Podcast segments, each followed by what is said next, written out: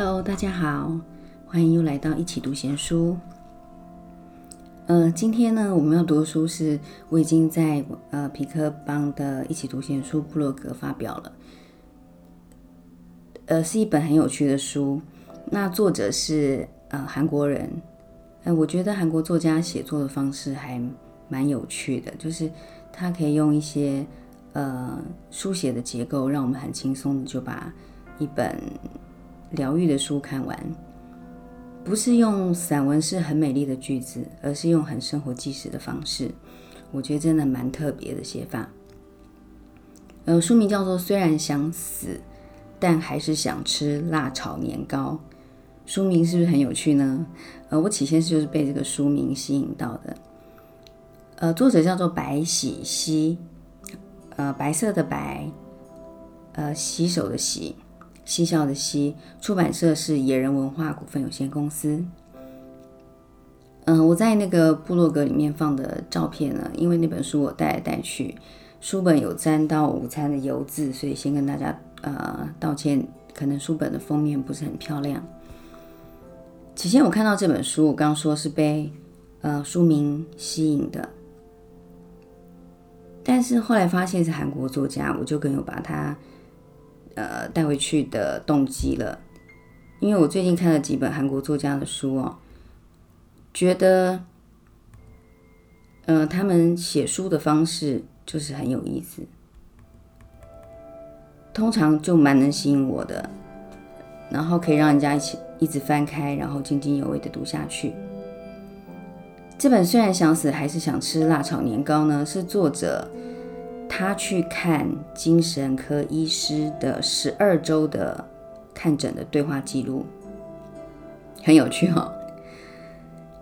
因为他平常都有录音的习惯，他在工作中都有录音的习惯，所以他去看精神科医师的时候，他跟医生说，他可能在会把治疗的对话都录起来。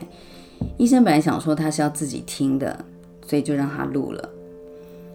那为什么书名叫做《还想吃辣炒年糕》呢？就是虽然想死，但是还是想吃辣炒年糕。为什么是辣炒年糕？因为自作者自己的简介，它里面有写说，他最喜欢吃的东西是辣炒年糕。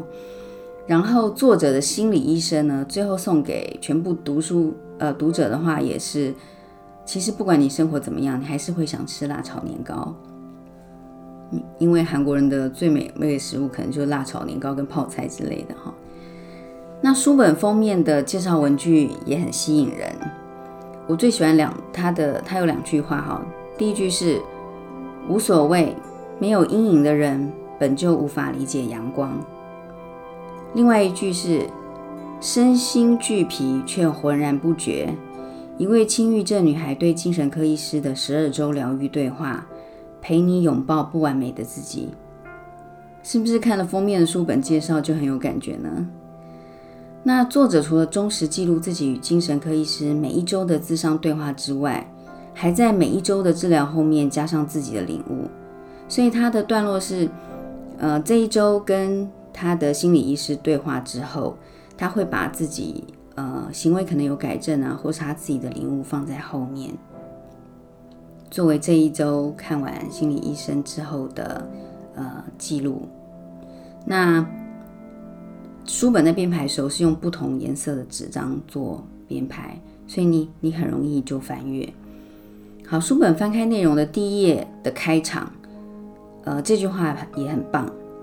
相信今天就算不是完美的一天，至少也会是不错的一天。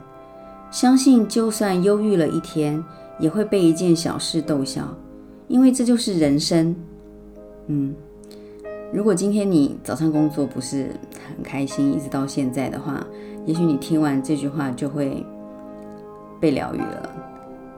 所以这句话是不是对今天过得不太好的人稍微带来淡淡的微光呢？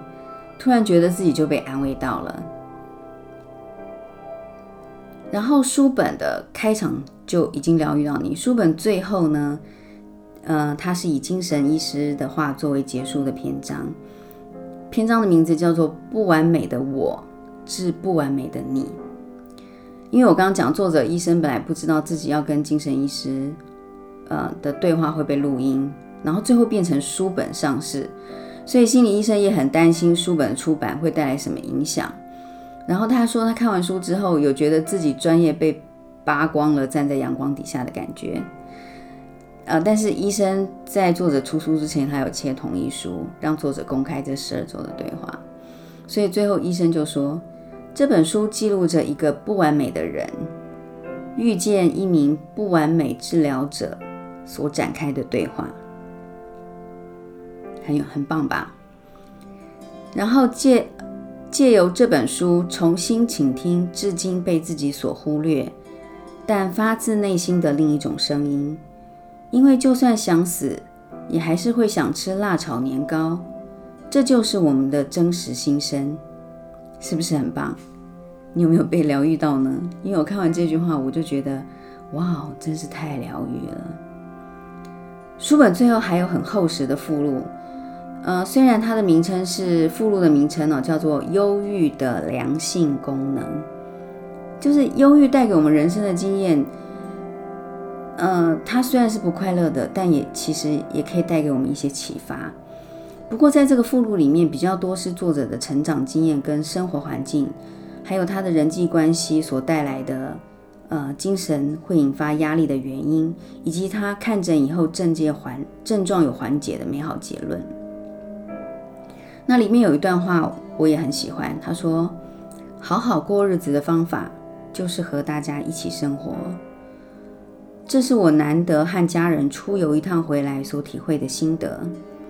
与人一起是一种利他之心，而这样的心态也会救赎你的利己之心，因为这是从自己开始，我们结束。其实也很有哲理，它也像是一段哲学的对话。”那以下几个呢，是我比较个人比较喜欢的几个章节，我跟大家分享一下。呃，一个章节是二十岁的我至现在的我，这个是在作者某一周的治疗以后所写下的心得。他说，比起别人怎么说自己喜不喜欢更重要，比起别人怎么看自己，希望你可以先满足自己的欲望。其实光是现在这样就已经很好了。为什么我却老是要去看更高更远的地方来折磨自己呢？其实这不是大多数人都有的问题吗？总觉得自己一定是哪里不够好，所以才会变成现在的自己。因为我们自己不是那些光鲜亮丽的大人物，也不是我们自己所关注喜欢的人。看到作者自己这样的领悟，我想大多数人我们也可以让自己喘口气了，对自己。可能不需要太完美主义的苛刻，我们只需要做到我们可以做的就可以了。我们应该要偶尔的放过自己，原谅自己。当然，也不是说就闷着头不往前走了，而是要做我们能力做到的事。这样，也许我们的压力就会减少一点。那另外一个章节是在想要与众不同的想法，一点也不特别。这是精神科医生跟他说的。说我们每个人都想要与众不同，其实这个想法一点也不特别。那为什么呢？因为这一章中，作者披露了自己在小团体中的依赖跟不愉快的经验。我觉得这就是我们其实，在平常生活里面一般人会有的呃人际关系的焦虑症哈。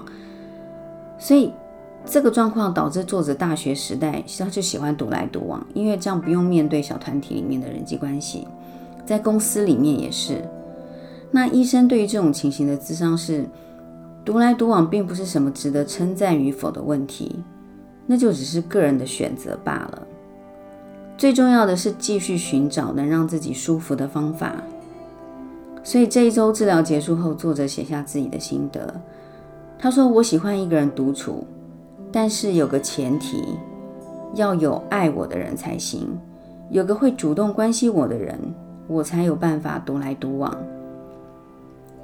读到这里，我心里也想起一句话：我们何尝不是如此呢？其实我们每个人碰到人际关系焦虑的时候，都想说我自己一个就好了，独来独往就好了。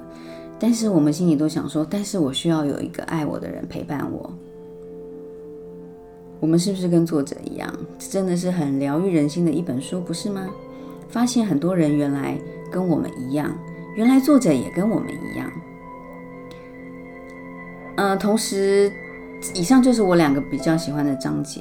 那同时，我很喜欢这本书的尺寸，它比一般的书本小巧，但是又比文库本大一点，它比较好翻阅。然后放在女生的小包包里面带出门也很方便，呃，也很轻，在捷运上阅读也很轻松。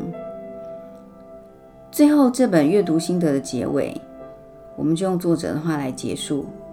你想问我想要什么？啊，我只想要毋庸置疑、轻松舒服的去爱与被爱，仅此而已。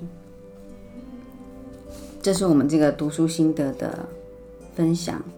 那我很想要念一篇，呃，这本书里面作者他在某一周治疗后，啊，对自己写下的领悟。这个这个领悟叫做“我这个存在”。为什么要用负面的角度去看待自自我合理化呢？那是成熟的防御机制之一，因为是在为自己的伤口或决定找理由。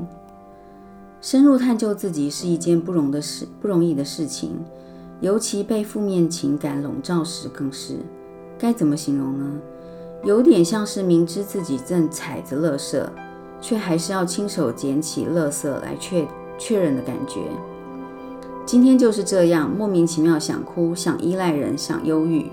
对于现在的我来说，忧郁是最容易的、最熟悉的一条路，也是最贴近的情绪，因为就像每天在同一时间醒来一样，已经成了习惯。过一段时间，自然就会没事了。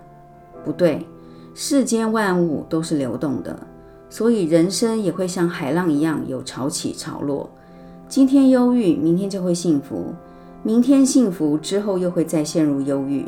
但是无所谓，只要记得爱自己就好。我是独一无二的存在，光这一点就非常特别，而且还是需要照顾一辈子的存在。因此。必须用爱温暖的、循序渐进的，一点一点帮助自己改善自己才行。偶尔可能会需要停下脚步喘口气，偶尔也可能会需要鞭策督促自己向前行。我相信越深入探究自己，一定会越幸福。也祝所有的大家也要幸福哦。